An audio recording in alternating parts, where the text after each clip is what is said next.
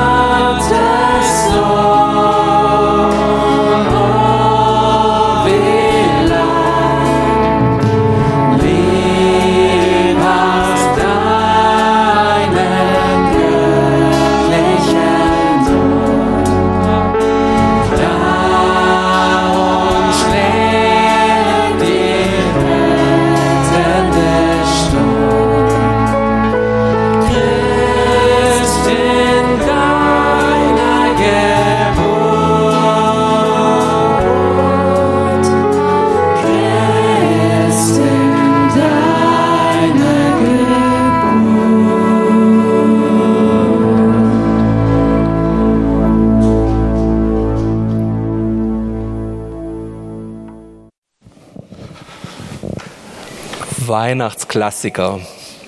Während Reinhard aufwacht und Pfingstjubellieder im Kopf hat, war es bei uns heute Morgen, dass ich in die Küche kam und meine Frau hat mir vorgesummt, All I want for Christmas is you.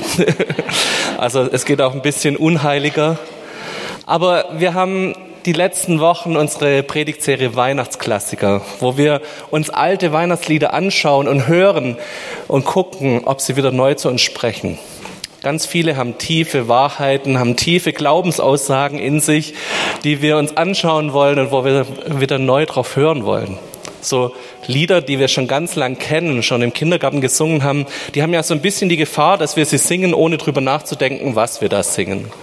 Und das haben wir in den letzten Wochen gemacht mit den unterschiedlichsten Liedern. Das wollen wir auch heute machen. Wir wollen uns heute diese stille Nacht nochmal anhören, nochmal hören und reinhören, was singen wir denn da? Stille Nacht, heilige Nacht, ein Lied, das mittlerweile in 320 Sprachen und Dialekte übersetzt ist, das äh, zum UNESCO-Welterbe gehört, das dann 2011 auf diese Liste aufgenommen wurde, hat heute noch einen ganz besinnlichen Klang, aber wenn man sich die Geschichte dieses Liedes anschaut, dann merken wir, mit Besinnlichkeit hatte das wenig zu tun. Ich möchte euch die Geschichte erzählen von den zwei Leuten, die dieses Lied geschrieben haben. Der Schreiber von dem Text war ein Hilfspfarrer bei Salzburg. Josef Mohr war 1817 an ganz vielen Stellen eingesetzt worden. Er wurde immer dahin geschickt, wo gerade Not am Mann war, wo gerade ein Pfarrer Hilfe gebraucht hat. Dort hat er geholfen. Und so kam es, dass er an seine zehnte Pfarrstelle innerhalb von neun Jahren kam. Und er wurde an einen Ort versetzt, wo man mehrere Tage zu Fuß hin über die Berge laufen musste, weil es in einem ganz klammen Tal lag an der Salzach. Das ist ein Fluss, der damals zum Grenzfluss wurde zwischen Bayern und Österreich.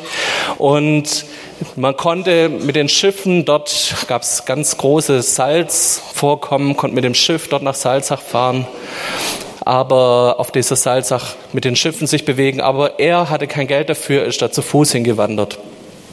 Es gibt Aufzeichnungen von ihm, dass er sich den Fuß verknackst hat beim den über die Pässe laufen. Also es war ein ziemlich beschwerlicher Weg. Und er kam zu einem Moment dort in Oberndorf an, als es gerade ziemliche Verwerfungen gab, politischer Art. Die Österreicher und die Bayern haben neu verhandelt, haben neu den Grenzverlauf zwischen Bayern und Österreich festgelegt und dieser Ort Oberndorf wurde in der Mitte geteilt. Sie haben beschlossen, die Salzach, das ist jetzt der neue Grenzfluss. Links davon gehört zu Bayern, rechts davon gehört zu Österreich. Und das Problem an der Sache war, dieses Salz oder dieses Oberndorf wurde geteilt in zwei Orte. Der eine Ort hieß, Laufen, der andere Ort hat man dann wieder Oberndorf genannt.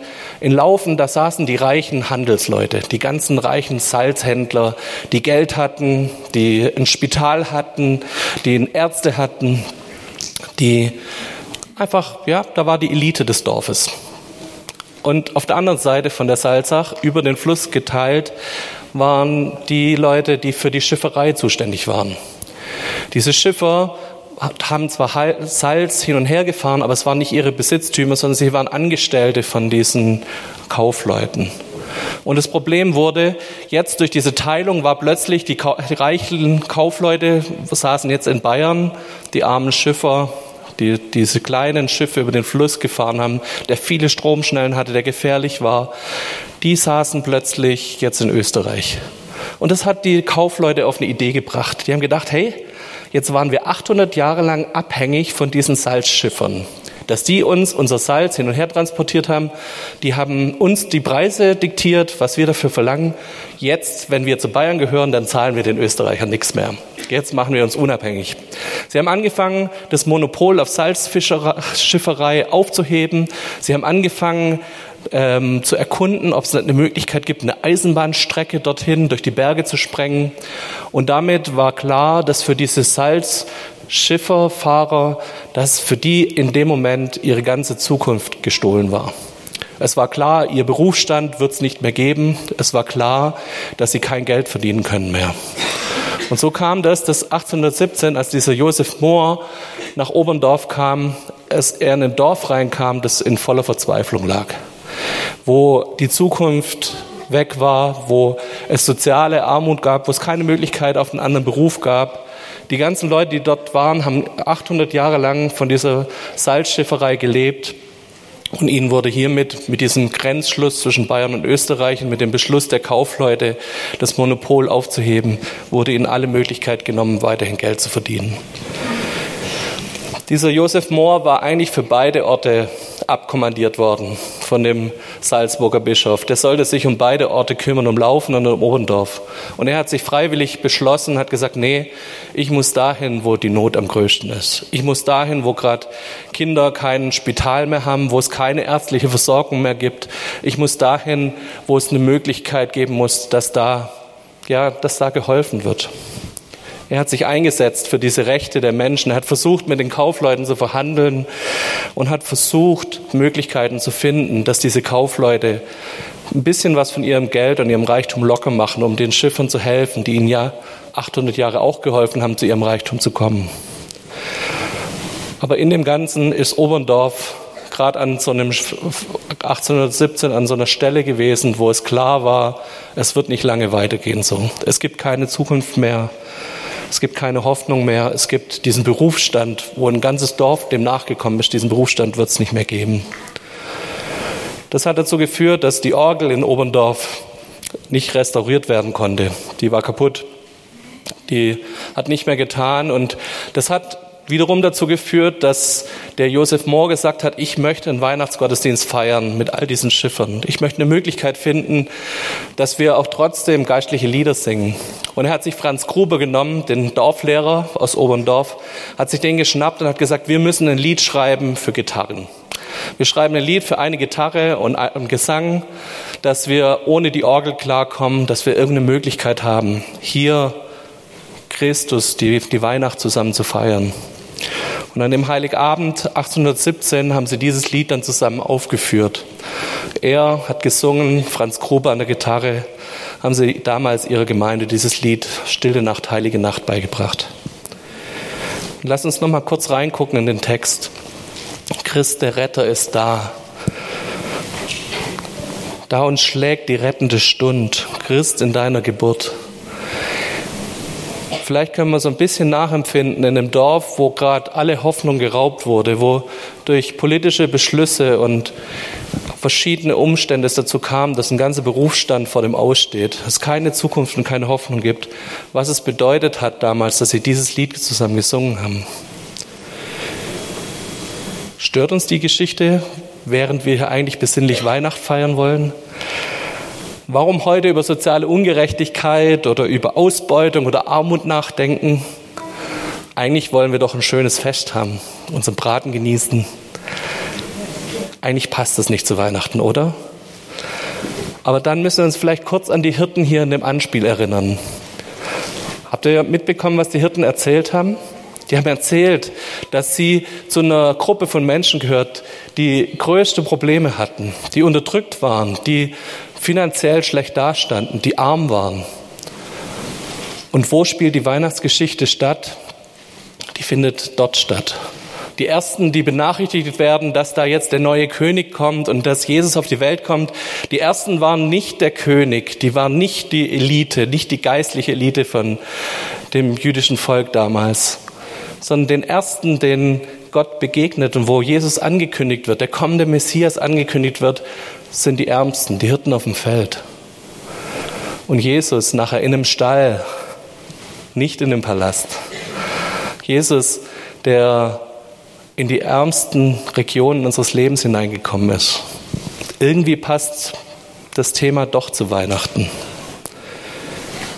Irgendwie passt es doch, dass diese Engel genau diese Menschen ausgesucht haben, gesagt haben, für die kommt Christus der Retter. Für die schlägt diese göttliche Stunde unserer Errettung in dem Moment, wenn die, wenn die Engel kommen und sagen, Jesus kommt auf die Welt. Für uns ist das vielleicht kein so ein Riesenthema mehr gerade. Brauchen wir Rettung aus Armut? Eher nicht. Ich habe eine Zahl gelesen vom Statistischen Bundesamt, dass im Schnitt in Deutschland jeder Erwachsene oh, dieses Weihnachten für 475 Euro Geschenke verschenken wird. Jetzt könnt ihr mal kurz nachdenken, ob ihr den Schnitt erreicht habt, drüber liegt oder drunter liegt. Also jeder Erwachsene, nicht pro Familie, sondern jeder Erwachsene. Also wir schaffen es, glaube ich, nicht ganz. Aber ich habe nicht so einen Überblick, weil vieles Tabea gekauft hat und besorgt hat. Nee, ich glaube, Armut ist nicht unser Thema.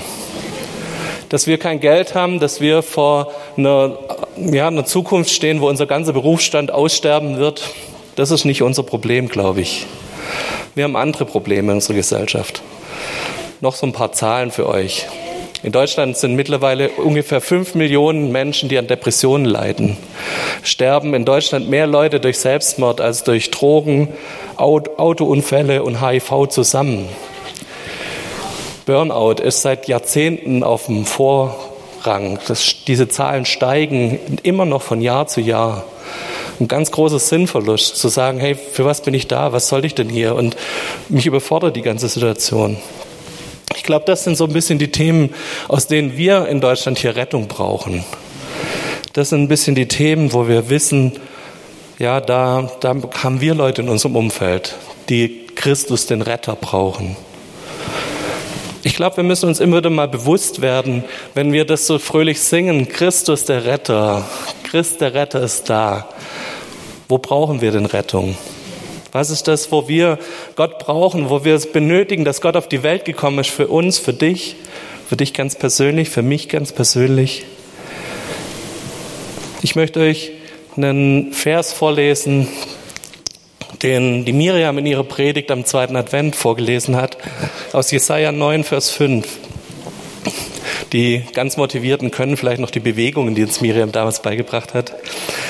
Denn ein Kind ist uns geboren, ein Sohn ist uns geschenkt. Das wird der künftige Herrscher sein. Gott hat ihm seinen Namen gegeben. Wunderbarer Berater, kraftvoller Gott, Vater der Ewigkeit, Friedefürst. Hier wird ein bisschen beschrieben, was kommen wird, wenn Jesus kommt. Das ist eine Prophetie im Vorfeld. Da kommt ein Herrscher, da kommt ein Berater, da kommt jemand, der Kraft hat. Da kommt ein Vater, der sich für dich Zeit nimmt. Da kommt jemand, der uns Ewigkeit schenkt. Da kommt jemand, der uns Friede schenkt. Ich glaube, das ist so ein ganzer Katalog von Dingen, die da aufgezählt werden in der Bibel, wo wir jetzt dastehen und sagen können, ja, was brauche ich heute? Wo brauche ich heute Rettung? Wo brauche ich, dass Jesus in mein Leben eingreift und mich beschenkt mit Sachen, die er für mich hat? Denk mal kurz drüber nach. Wo brauchst du diesen Retter, der heute in dein Leben eingreift? Wo brauchst du ihn, der, der dich beschenkt mit Dingen, die du gerade nicht hast? Vielleicht gibt es gerade Unfriede. So Weihnachten wir haben, glaube als Familie das kaum hinbekommen, mal, dass wir unseren Weihnachtstisch gedeckt haben, ohne dass es irgendwie Zopf gab. Das ist immer so ein bisschen eine Zeit, wo es auch Anspannung in der Familie gibt. Alle sind mal wieder auf einem Haufen und es geht meistens so ein, zwei Tage gut und am dritten Tag, vielleicht knallst da mal. Vielleicht brauchst du Frieden. Vielleicht brauchst du das, dass du einen Berater hast. Vielleicht stehst du in Situationen, wo für dich auswegslos sind, wo du nicht weißt, wo geht's hin. Vielleicht brauchst du jemanden, der in dein Leben hineinspricht und der dir sagt, wo es hingehen könnte. Vielleicht brauchst du diese Kraft Gottes in deinem Leben. Du spürst, mit deiner Kraft gerätst du doch zu schnell irgendwie ans Ende. Das klappt nicht langfristig. Da wird so viel von dir verlangt von allen Seiten, da wird so viel von dir genommen. Du brauchst diesen Zugang, dass Gottes Kraft in dein Leben kommt und dass er dir Kraft schenkt für die Situationen, die so auf dich einprasseln. Er ist auf diese Erde gekommen, um dich zu beschenken. Er ist als Retter gekommen, um dich ganz persönlich zu retten, um mich zu retten. Er ist gekommen, um in mein Leben einzutreten, um mit mir heute Abend Weihnachten zu feiern, um mit dir Weihnachten zu feiern. Lass uns kurz die Augen schließen und lass uns Jesus einladen, wenn ihr das wollt, dass er heute Abend mit euch, mit eurer Familie, dass er derjenige ist, der mit euch am Tisch sitzt, der euch das schenkt, was ihr braucht und euch das gibt. Ich möchte noch mit uns beten und lasst uns dazu aufstehen. Jesus, wir danken dir, dass du als Retter in unser Leben gekommen bist und dass du uns aus so vielen Situationen heraus retten kannst. Und Herr, so wie damals in Oberndorf, wo ein Dorf in wirklich einer aussichtslosen Position war, Genauso gibt es Situationen in unserem Leben, wo wir Hilfe brauchen, wo wir Rettung brauchen. Und wir möchten dir diese Stellen hinlegen. Wir wünschen uns, dass du an diesen Stellen uns begegnest, heute an Weihnachten. Dass du in unser Leben hineintrittst und uns hilfst an den Stellen, wo wir es brauchen. Danke, Jesus, dass diese Rettung nicht was war, was vor 2000 Jahren nur passiert ist und jetzt nicht mehr gilt, sondern dass sie gerade heute gilt, diese Rettung. Und dass für uns Rettung da ist, wenn wir sie in Anspruch nehmen. Darum bitte ich dich in deinem Namen. Amen. Wir dürfen, wenn wir dürfen stehen bleiben, lohnt sich nicht hinzusetzen. Wir dürfen jetzt, wenn ihr ja einfach das mitempfinden könnt, was es bedeutet, dass der Retter gekommen ist, dann dürfen wir zusammen Odo Fröhliches singen. Wir dürfen uns freuen darüber, was Jesus in unserem Leben getan hat und dürfen dem in dem nächsten Lied einfach Ausdruck geben.